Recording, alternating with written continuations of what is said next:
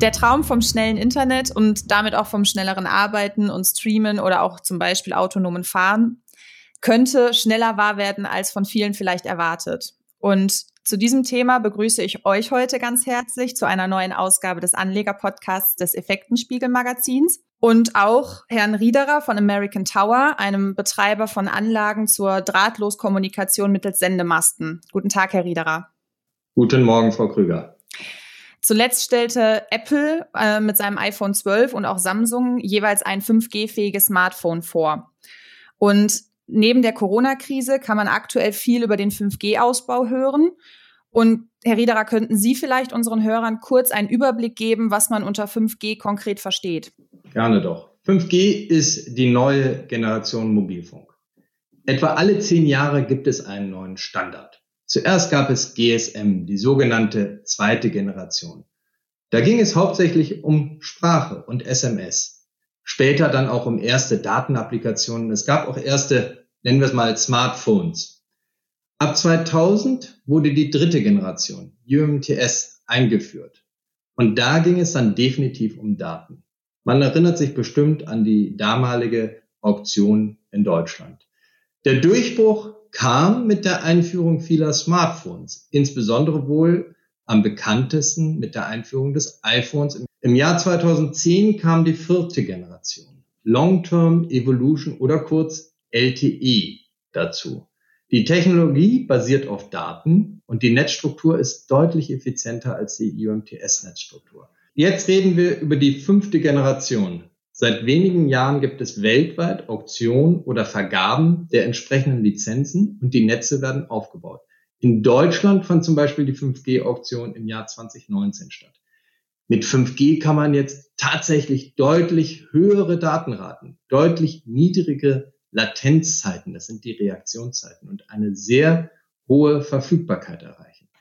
5G ermöglicht daher Anwendungen, die vorher so überhaupt noch nicht möglich waren. Die schließt die sogenannten Industrie 4.0 Anwendungen mit ein, aber auch Gaming, Remote Health und andere Anwendungen, bei denen eine enorm schnelle Reaktionszeit und Bandbreite essentiell sind. Mhm. Und jetzt gibt es ja immer mehr Anbieter, die auch 5G-fähige Smartphones anbieten, wie Apple, Samsung und so, haben wir ja gerade schon gehört. Aber die Frage, die sich ja dann immer stellt, ist, wie weit sind wir denn in Deutschland bei dem Ausbau? Ja, also zum einen geben die Mobilfunkbetreiber auf ihren Internetseiten genau an, wie weit sie mit ihrem jeweiligen Ausbau sind und wo 5G verfügbar ist. Anfang Dezember kommt dann der diesjährige Connect-Test. Dort wird man sehen, was Connect für den Endkunden sozusagen festgestellt hat, wohl tatsächlich welche Netze wie verfügbar sind. Aber Fakt ist, dass der 5G-Ausbau bereits seit letztem Jahr läuft. Vodafone und die Deutsche Telekom haben bereits kurz nach der 5G-Auktion 5G-Tarife vorgestellt und Angebote in einigen Städten gestartet. Telefonica hat sein 5G-Netz vor kurzem gestartet und wir sehen, dass Deutsche Telekom, Telefonica und Vodafone immer mehr Städte und Regionen abdecken. Auch wird das sogenannte Dynamic Spectrum Sharing oder kurz ISS eingesetzt, um eine deutlich weitere 5G-Netzabdeckung bereits jetzt zu erreichen. Die Firma Umlaut hat im Rahmen der Techversum-Konferenz diesbezüglich sehr anschauliche Grafiken gezeigt, die allerdings auch zeigen, dass das 5G Potenzial für das, was wir alle sehen und erwarten, dort erleben, wo ein reines, pures 5G-Netz aufgebaut Dennoch ist dieses Dynamic Spectrum Sharing sehr relevant, denn es bietet mehr Flexibilität bei der Migration, die die bestehenden Netzbetreiber haben, von 4G zu 5G. In Deutschland ist das nach den Meinungen der Experten auch gut umgesetzt. Man erreicht bereits höhere Datenraten als 4G auch bessere Latenzen, aber noch nicht die Datenraten, die 5G ultimativ in diesen reinen 5G-Netzen haben wird. Daher ist es auch wichtig in, in Deutschland, in den Märkten, wo es dieses Dynamic Spectrum Sharing gibt, es richtig zu positionieren, damit die Erwartungen der Nutzer nicht enttäuscht werden. Denn wie gesagt, mit 5G erwarten alle sehr, sehr hohe Datenraten und Dynamic Spectrum Sharing mag und ist oft schon höher als 4G, aber noch nicht da, wo 5G ist. Jetzt hat in Deutschland auch die 1&1 Drillisch ein 5G ein 5G-Spektrum ersteigert und plant hier ein komplett neues, reines 5G-Standalone-Netz aufzubauen. Natürlich ist, und da komme ich auf Ihren Punkt, für die Nutzung von 5G auch das relevante Ökosystem von Bedeutung. Und hier zu zählen neben dem verfügbaren Netz und den entsprechenden Applikationen, insbesondere auch die Endgeräte. Einige gibt es schon auf dem Markt. Samsung hatte schon eine Weile eins, hat jetzt ein weiteres und zuletzt hat auch Apple ein 5G-Endgerät vorgestellt. Wir können also davon ausgehen, dass mit dem wachsenden Angebot an 5G-Endgeräten auch die Nachfrage steigen wird. Also gibt es das bisher, ich sage jetzt mal in Anführungsstrichen, nur in, in Großstädten beispielsweise oder wie muss ich mir das vorstellen? In, in der reinen 5G-Form ist es hauptsächlich in den Großstädten verfügbar. Aber auch die, die Telekom und Vodafone bewerben schon, dass sie eben durch das Dynamic Spectrum Sharing in, in eine viel breitere äh, Abdeckung gehen können. Das heißt, kann dort schon niedrigere Latenzen auch haben. Jetzt haben Sie schon die breitere Masse, sage ich jetzt mal, angesprochen. Vor allem ländliche Regionen in Deutschland hatten ja bisher kaum eine Chance auf, ich sage mal, flächendeckendes, schnelles Internet. Ähm, wie sieht's da aktuell aus? Also erstens ist das eins äh, meiner absoluten Steckenpferde, weil ich persönlich der Meinung bin, dass dort enorm viel geschehen muss in unser ureigenstem Interesse in den ländlichen Regionen sitzt, äh, sitzen sehr viele Unternehmen, sehr viel Mittelstand. Ähm, und der deutsche Mittelstand ist nun mal bekannt für seine äh, Exzellenz. Und um das beizubehalten, ist es natürlich wichtig, dass auch diese Unternehmen mit den richtigen Mitteln ausgestattet sind. Daher eine hochwertige Mobilfunkversorgung ist für die Entwicklung gerade des ländlichen Raums und die Herstellung gleichwertiger Lebensverhältnisse von großer Bedeutung. Auch die kleineren Gewerbebetriebe und der Mittelstand sind auf diese hochwertige Infrastruktur angewiesen, um wettbewerbsfähig zu bleiben. Dieses Ziel verfolgen die Unternehmen der Privatwirtschaft mit Nachdruck.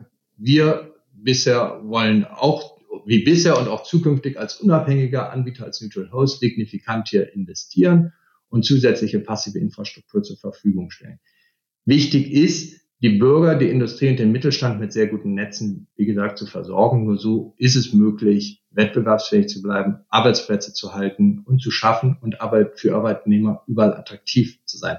Jetzt die Versorgungsauflagen und die verschiedenen Initiativen adressieren bereits diese Regionen. Mhm. Wir sehen sehr viel Aktivität der Netzbetreiber, diese Lücken zu adressieren. Und auch wir als Neutral Host von passiver Infrastruktur leisten hier gerne unseren Beitrag. Wir bauen seit letztem Jahr vermehrt Mobilfunktürme, sodass die erste Voraussetzung für eine mobile Abdeckung geschaffen wird. Die Versorgungsauflagen der Bundesnetzagentur, die alle Mobilfunkbetreiber erfüllen müssen, adressieren insbesondere diese Lücken und geben eine Mindestabdeckung vor. Allerdings braucht, und da muss man auch immer um Verständnis bitten, dieser Ausbau auch Zeit. Mhm. Und hier probieren wir alle mit proaktiver Erschließung auch die Zeitschiene zu beschleunigen. Jetzt haben Sie schon das Thema Zeit angesprochen. Was glauben Sie als Experte, wann haben wir flächendeckend ein 5G-Netz? Da ist äh, fast vom äh, Regulierer festgeschrieben, wann das äh, in der Größe passieren muss. Und auch die Bundesregierung hat hierfür ein Förderprogramm aufgesetzt, was äh, davon redet, dass eigentlich bis Ende 2025 es annähernd flächendeckend sein soll, wobei flächendeckend auch immer eine breite und weite Diskussion ist, ein weites Feld ist. Hm. Und ähm, Ihr Unternehmen hat ja seinen Hauptsitz in den USA. Und jetzt haben Sie ja dann im Grunde sitzen Sie ja an der Quelle. Wie sieht das aus? Wie steht Deutschland im internationalen Vergleich da? Also beispielsweise mit den USA. Wie ist da der 5G-Ausbau? Also das sind jetzt äh, zwei Fragen fast. Der internationale Vergleich ist für mich fast eine Frage in sich selbst, fast ein Podcast in sich selbst, muss okay. ich ehrlich sagen. Denn ein, ein wirklich fairer Apfel mit Apfelvergleich ist nicht einfach.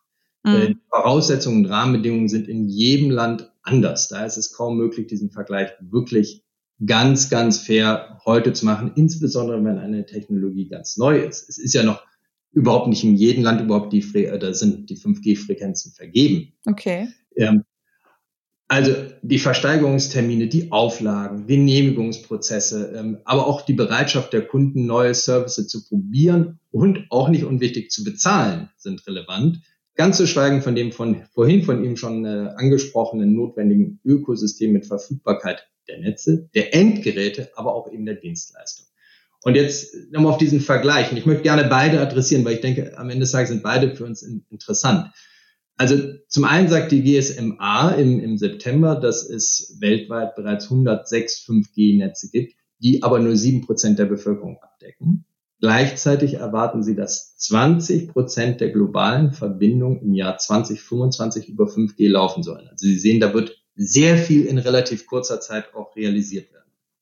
Jetzt bin ich in der glücklichen Lage, dass Hakan Ekman, der CEO von Umlaut, gerade dieses Thema, nämlich Deutschland im Vergleich zu anderen Ländern, äh, bei der Tech-Versum-Konferenz erwähnt hat. Und laut den Umlaut-Analysen haben inzwischen 68 Netzbetreiber in 30 Ländern 5G kommerziell aktiv. Wobei die Zahl auch höher sein kann, da gibt es immer einen kleinen Zeitverzug von Launch, bis man es tatsächlich sieht. Aber Sie sehen auch dort, mit wem vergleiche ich mich denn jetzt tatsächlich? Seit Anfang 2020 sieht man aber tatsächlich verstärkt einen 5G-Ausbau in Europa. Und zum Beispiel in der Dachregion angefangen Schweiz, dann Österreich und auch, auch Deutschland. In den USA ist man schon weiter aber noch viel weiter ist man Südkorea. Ähm, dort ist man im Zweifel am weitesten mit dem Ausbau. Man kann in den Analysen auch erkennen, dass die Länder, die früh begonnen haben, bereits gute bis sehr gute Werte zeigen. Die möglichen Geschwindigkeiten hängen von den genannten Parametern immer wieder ab, auch von den Netzstrategien. Immer dort, wo dieses reine 5G, also es ist wirklich ein in sich geschlossenes 5G-Netz verfügbar ist, sieht man Datenraten, die es überhaupt noch nie gab in der Vergangenheit. Das ist schon schon beeindruckend. Ähm, und die gehen dort dann auch einher mit diesen unglaublich kurzen Latenzen. Also das, was man in der Werbung oder in den Announcements der letzten Jahre gesehen hat, sieht man dort auch. 5G ist in Korea nahezu überall verfügbar. Aber auch dort kommt wieder der Punkt des Vergleiches. Verfügbarkeit heißt noch nicht alles. Das heißt noch nicht, dass der Endkunde eine ganz tolle Erfahrung hat. Und hier werden wir erst mit der Zeit sehen, wie das wirklich für den Endkunden aussieht. Was sind die jeweiligen Strukturen, die wir dort sehen? In einem initialen Ranking aus Endkundensicht, was Umlaut erstellt hat, sind Länder wie die Niederlande und die Schweiz zum Beispiel dann ganz oben. Das wird stark beeinflusst von Themen wie Ausbaustand, Spektrum, Transportnetze, Architektur der Netze, Verfügbarkeit der Endgeräte und ähnliches. In der Summe sieht man, dass 100 MB zurzeit als, als vernünftige Datenraten gelten äh, für, für Endkunden und dann kommt genau die Frage, viele 4G-Netze schaffen schon die 100 MB. Das heißt auch für den Endkunden, und das ist ja ultimativ relevant, denn er zahlt ja für seinen Tarif, ist der Unterschied noch gar nicht so gravierend. Es ist in Teilen vielleicht ein, ein fließender äh, Übergang zu 5G. Jetzt auf USA, auch dort eine schöne Frage, denn genau dort kam vorgestern ein, ein Audit-Report äh, heraus, wie denn 5G in USA ist. Und T-Mobile USA hat dort das höchste Gesamtergebnis mit 818 von 1000 möglichen Punkten. Also ist im Grunde ein Vergleich nicht in dem Sinne nicht möglich, weil auch unterschiedlich, ich sag mal, früh begonnen wurde mit dem 5G-Ausbau? Genau, das, das ist einer der, es ist, wann beginnt man, welche Frequenzen hat man, was kostet auch das Ganze, was sind die Auflagen, was sind die Genehmigungsprozesse, wie ist auch das Businessmodell im, im Land selber? Und wenn ich da noch einmal auf die USA zurückkommen darf, wie gesagt, die T-Mobile hat gewonnen. Ja, wir sind auch froh. T-Mobile ist auch unser Kunde. Das ging ja auch vor ein paar Wochen nochmal groß durch die Presse bei einem neuen Vertrag, den wir gemacht haben. Aber auch die anderen Netzbetreiber sind unsere Kunden. Warum geht das denn jetzt in den USA der Ausbau als solcher vielleicht schneller voran? Und er geht gut voran. Auch das steht in diesem Bericht, der gerade äh, herausgegeben wurde, denn es sind sehr ordentliche Ergebnisse und eine sehr gute Performance für ein Flächenland wie die USA. Das ist ja auch nochmal ein Unterschied zu, zu kleineren Ländern. Die Flächenländer haben immer eine deutlich andere Herausforderung. Ähm, aber äh, hier kann ich mir natürlich den, den kleinen äh, Werbeeinwurf nicht, nicht äh, ersparen, dass in den USA das Modell des Neutral Host komplett etabliert ist. Also ein Neutral Host als, als Unternehmen, das nicht und auch nicht in Teilen einem Mobilfunknetzbetreiber angehört ähm, und eben diese passive Infrastruktur zur Verfügung stellt. Wir und unsere Neutral Host Wettbewerber in den USA stellen dort gut 85 bis 90 Prozent der Standorte zur Verfügung. Das heißt, wir investieren das Kapital auch wirklich nur für die physischen Standorte. Die Netzbetreiber halten rein die, die restlichen 10 bis 15 Prozent. In Deutschland, im Unterschied zum Beispiel, sind wir der einzige wirklich neutrale Anbieter dieser Infrastruktur. Aber das soll es jetzt auch gewesen sein mit dem kurzen Werbeeinwurf. Alles gut. Sie haben vorhin schon mal ähm, Industrie 4.0 auch angesprochen. Ähm, neben dem schnelleren Surfen und Stream im Internet bietet ja auch wahrscheinlich dann in diesem Bereich bieten sich ja dann ähm, Neuerungen oder vielleicht auch äh, Fortschritte an. Wie sehen die aus oder wie könnten die aussehen? Ja, ich, ich würde auch sagen, zum einen ähm, sagen einige Unternehmen, dass insbesondere die Industrie der erste große Nutzer der 5G-Technologie sein wird. Das mag auch daran liegen, dass, wie, wie vorhin schon beschrieben, die LTE-Netze in einigen Ländern schon sehr gut sind und dann der Unterschied für 5G für den normalen Nutzer noch nicht so relevant ist. Aber wenn wir jetzt an die Industrie denken und dort gibt es oft Ausdrücke wie autonomes Fahren, Industrie 4.0, kann man sich fast fragen, gehört das irgendwo zusammen oder nicht? Und äh, die Landwirtschaft und was weiß ich, es gibt ja viele, viele Bereiche. Äh, es ist im Prinzip für, für alle Bereiche relevant, die eine schnelle Reaktionszeit brauchen, die eine Automat einen gewissen Automatisierungsgrad haben können. Wenn wir nochmal dieses Thema autonomes Fahren aufgreifen, auch dort gibt es unterschiedliche Philosophien. Die verschiedenen Autosteller haben hier ganz unterschiedliche Visionen für das autonome fahrende, fahrende Auto. Einige sagen, der Auto fährt doch autonom. Da ist das Mobilfunknetz eine reine Ergänzung. Allerdings eine relevante Ergänzung, vielmehr bei der Ergänzung ist es relevant, dass das Netz extrem schnell ist und eine ganz kurze Latenz hat. Andere Automobilhersteller sagen hingegen, ich brauche dringend ein hochperformantes 5G-Netz mit der Datenrate, mit der Latenz. Also zu den öffentlichen Netzen der drei und bald vier Netzbetreiber in Deutschland muss man dann aber hier die Möglichkeit der privaten lokalen Netze nennen, die der deutsche Regulierer äh, geschaffen hat. Hier ist ein Teil des Spektrums reserviert und dieser kann nur lokal begrenzt, also zum Beispiel im Fabrikgelände oder ähnliches, abgerufen werden. Dadurch ergeben sich viele Optionen für Produktion, Logistik, Digitalisierung von Unternehmen. Und natürlich auch für, für den Bereich der Medizin. Also nochmal kurz gesagt, dort, wo eine mobile Verbindung mit hohen Bandbreiten und niedriger Latenz Abläufe übernehmen beziehungsweise unterstützen oder optimieren kann, kann 5G eine attraktive Lösung sein. Ich bin mir sicher, dass wir mit steigender Erfahrung und mit hoffentlich einhergehenden steigenden Vertrauen in 5G immer mehr Einsatzgebiete sehen werden. Das kann sehr, sehr rasant wachsen. Jetzt haben Sie ja gerade auch schon die Landwirtschaft angesprochen. Da wäre ja dann wieder das äh, flächendeckende auch im, in den ländlichen Regionen 5G wäre ja dann auch wieder wichtig. Ähm, so. Also würde da dann auch die Digitalisierung, ich sage jetzt mal, schneller vorangehen mit einem vernünftigen 5G-Netz?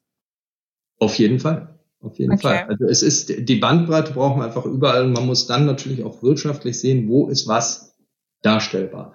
Und äh, ich hatte vorhin mal gesagt, es gibt Länder, die sind auch schnell, die, die zahlen vielleicht auch mehr für den Dienst als solchen. Und auch da müssen wir immer in den eigenen Spiegel schauen, wie viel bin ich denn bereit für einen Dienst zu zahlen. Es muss sich am Ende des Tages für jedes Unternehmen, und jetzt reden wir hier auch über die Industrie 4.0 oder auch um die Landwirtschaft, es muss sich für jeden Beteiligten irgendwie rechnen. Ähm, es muss sich für einen Netzbetreiber rechnen, es muss sich aber auch für die Landwirtschaft rechnen. Gibt es dort Probleme, dann muss man sehen als Staat, inwiefern kann ich eingreifen, unterstützen und helfen. Hm. Und jetzt bleibt ja die Corona-Pandemie schon ein ziemlich wichtiges Thema, auch aktuell. Ähm, hat der Ausbau jetzt aufgrund des vermehrten Homeoffice oder Trend zum Homeoffice noch mal mehr Schub bekommen? Ich würde sagen, der Netzausbau geht, geht unvermindert weiter. Und da ist natürlich ganz klar geworden, die Bedeutung hochperformanter Netze, die ist, ist jedem ganz, ganz klar geworden, der, wenn man von zu Hause arbeiten musste oder Homeschooling durchführen musste oder auch wollte. Man brauchte diese Netze. Natürlich konnte man in den Lockdown und Lockdown-Leitzeiten beobachten, dass der Verkehr auch vom Mobilfunk Richtung Festnetz gewandert ist. Aber im Prinzip will der Nutzer, Endkunde, nicht unterscheiden müssen. Man will heute jeden Dienst gegebenenfalls jederzeit und an jedem Ort nutzen. Die Bedeutung der Kommunikation steht daher außer Frage. Diese Erwartung der Nutzer sowie natürlich auch die zu erfüllenden Lizenzauflagen führen zu unverändert hohen Investitionen der Netzbetreiber in die Netze. Das haben auch wir dieses Jahr gesehen, sowohl an unseren bestehenden Standorten sowie mit der Nachfrage nach unseren neuen Standorten. Dennoch, und das sei hier auch erwähnt, hat die erkannte Notwendigkeit hochperformanter, umfassender Verfügbarkeit von Mobilfunk während der Corona-Zeit nicht in allen Bereichen dazu geführt, den Ausbau zu beschleunigen. Wir erleben immer wieder, und mit wir meine ich so als, als Industrie, wir alle, dass Bürger den Ausbau auch verhindern wollen, was letztlich zu erheblichen Verzögerungen oder auch dem Abbruch von Bemühungen führt, selbst wenn es nur einige wenige Inwiefern? Leider es äh, gibt Bewegungen, die einfach dann besagen, es soll kein Standort errichtet werden an bestimmten Orten, weil man ihn nicht sehen will, weil man andere Beweggründe hat. Dies ist für die Mobilfunknetzbetreiber natürlich eine große Herausforderung, die eine Abdeckungsverpflichtung haben. Man kann oft in den Dialog gehen und ich kann sagen, dass wir das auch oft tun dann mit Gemeinden und manchmal kann man das dann auch darstellen, dass es hilfreich ist und zwar für die Entwicklung der ja öfter dann doch ländlichen Gegenden, dass es Arbeitsplätze sichert und auch für die Schulkinder relevant ist, die Abdeckung zu haben. Aber nicht immer gelingt das. Gleichzeitig in Bezug auf Corona muss man auch sagen, dass die Bewegungsbeschränkungen, auch Produktionsbeschränkungen in Betrieben, können ein Risiko für den Ausbau darstellen. Und Baugenehmigungsbehörden sind personell teilweise noch stärker unterbesetzt, weil Mitarbeiter zum Beispiel bei der Corona-Nachverfolgung benötigt werden. Oder die Arbeit im Homeoffice besondere Herausforderungen beinhaltet, von den ganz komplexen Genehmigungsverfahren äh, als solchen gar nicht erst zu sprechen. Aber ganz wichtig, an dieser Stelle auch ein ganz, ganz großer Dank an all die Mitarbeiter in den Behörden, die trotz der schwierigen Umstände wirklich enorm viel bewegt haben und den ganzen Laden am Laufen gehalten. Ja. Und vielleicht so als abschließende Frage oder vielleicht als abschließenden Blick in die Zukunft mal. Ähm, jetzt ist der 5G-Ausbau ja noch nicht abgeschlossen. Aber vielleicht können Sie da ja schon mal so einen kleinen Ausblick geben. Was kommt nach 5G? Wissen Sie das schon? Oder gibt es da schon Ideen? Na klar, 6G. Okay, und das bedeutet noch schneller. Äh, ja, es geht jetzt und auch in der Zukunft darum, die primär die Endkundenzufriedenheit zu erhöhen und gleichzeitig die ganzen Netzinvestitionen auch darstellen zu können. Also es muss sich rechnen. Ein Netz muss optimaler werden, es muss zuverlässiger werden, es muss Sicherheit gegeben sein, es muss Geschwindigkeit, äh, die muss sich verbessern, die Kosten müssen ähm, im Blick behalten werden. Also die, all diese Themen sind und bleiben kritisch und essentiell. Die technische Entwicklung ging einfach konstant voran und damit auch die die Nutzungsfälle, die Möglichkeiten und die Notwendigkeiten weiter Schritte in der Zukunft. Und ja, es wird bereits in 6G reingeschaut. Äh, und das sind einfach die Parameter. Also wir werden immer weitere Schritte nehmen. Es geht immer darum, doch noch mal ein bisschen mehr rausholen, noch mal etwas zu optimieren. Das geht einher mit der grundsätzlichen technologischen Entwicklung. Also ist da schon äh, die Zukunft auch schon wieder in nähere äh, Zukunft gerückt. Es ist nicht mehr ganz so fern. Ja, ich würde sagen, lasst uns mal 5G vernünftig aufbauen. Weil dann, dann machen wir 6G. Ja. Äh, das Gute ist, äh, es gibt Forschung und Entwicklung und, und es geht dann den ganzen Prozess, bis nachher etwas umgesetzt wird. Und äh, Forschung und Entwicklung können jetzt an 6G arbeiten und wir sind dran, 5G ins Netz zu bringen. Ja, Herr Riederer, dann schauen wir mal, wann wir vielleicht auch im Feld stehen und schnelles Internet haben und welche technischen Fortschritte sich auch aus dem 5G-Ausbau eher noch, noch ergeben können oder vielleicht dann auch aus dem 6G-Ausbau ergeben. Und dann danke ich an dieser Stelle schon mal für dieses hochinteressante Interview. Frau Krüger, ich danke Ihnen. Ich bin auch sehr gespannt und ich hoffe, wir können das dann bald äh, entsprechend umsetzen. Dann schauen wir mal, was noch so die Zukunft bringt. Und auch von euch äh, möchten wir uns an dieser Stelle verabschieden. Und wir hoffen, ihr abonniert unseren Kanal und schaltet auch das nächste Mal wieder ein. Und bis dahin bleibt gesund. Bis zum nächsten Mal.